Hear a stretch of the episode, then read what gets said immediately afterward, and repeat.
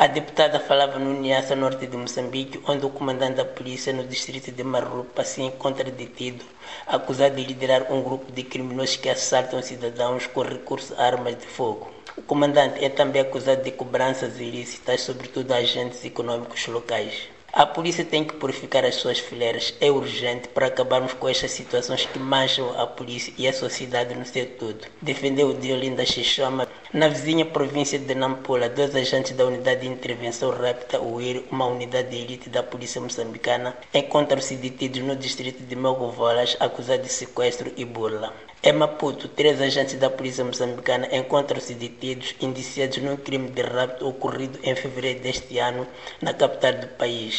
Estes são alguns dos vários casos envolvendo elementos das forças policiais e não incluem os registrados em 2021. Entretanto, a ministra do Interior, Arsena Massing, diz que a corrupção e outras práticas incorretas nas forças de defesa e segurança comprometem o combate ao terrorismo em Cabo Delgado. A governante tem estado a visitar diversos distritos de Cabo Delgado e ouviu relatos de populares sobre a alegada má atuação de elementos das forças de defesa e segurança, sobretudo casos de extorsão. Há casos de corrupção. O trabalho de grande parte dos colegas não deve ser manchado por uma nódoa de dois, três, quatro. Temam em trazer uma imagem negativa para um trabalho tão sacrificado. Um trabalho que até pode levar à morte. O nosso trabalho é um trabalho nobre, mas bastante espinhoso. Então, não devem aparecer espinhos internos, porque isso não ajuda. Só mancha a instituição. Mas para o analista Fernando Lima, não basta assumir o problema. É preciso agir a partir de dentro da própria polícia.